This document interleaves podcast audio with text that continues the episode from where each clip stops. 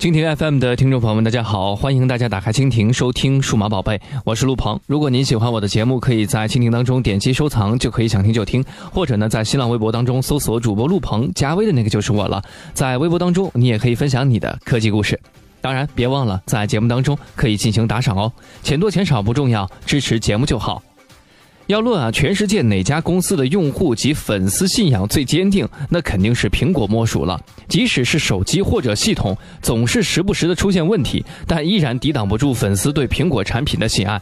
即使是以下这些众所周知的打脸事件，绝大多数的果粉依旧不以为然。首先，我们要说的第一个打脸是屏幕尺寸。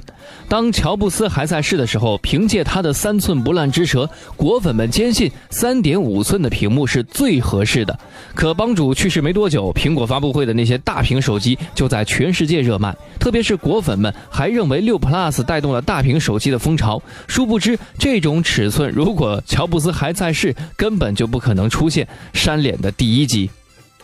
第二，系统。我们的系统是最安全的，我们的系统是最好用的，好吧？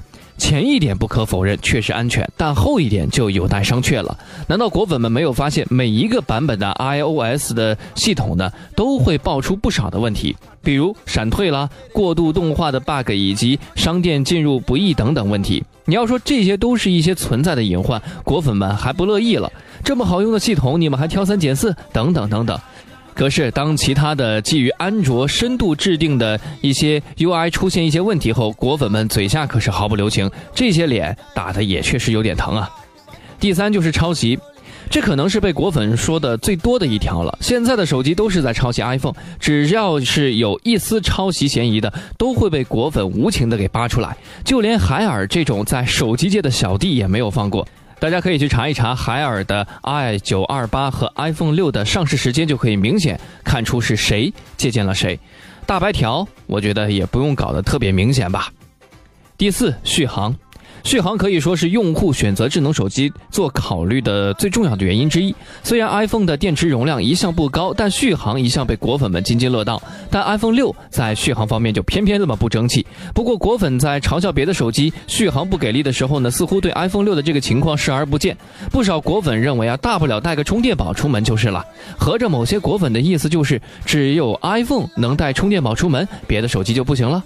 那如果行的话，嘲笑别人的手机续航不行又有何意义呢？一些果粉又会说了，iPhone 的电池才不到两千毫安，别的电池容量动辄三千左右，甚至还有四千以上的，iPhone 能做到这样已经不错了。可问题是，如果苹果把电池容量放大的话，再配上不错的电池优化，岂不是更好？可是苹果并没有这么做。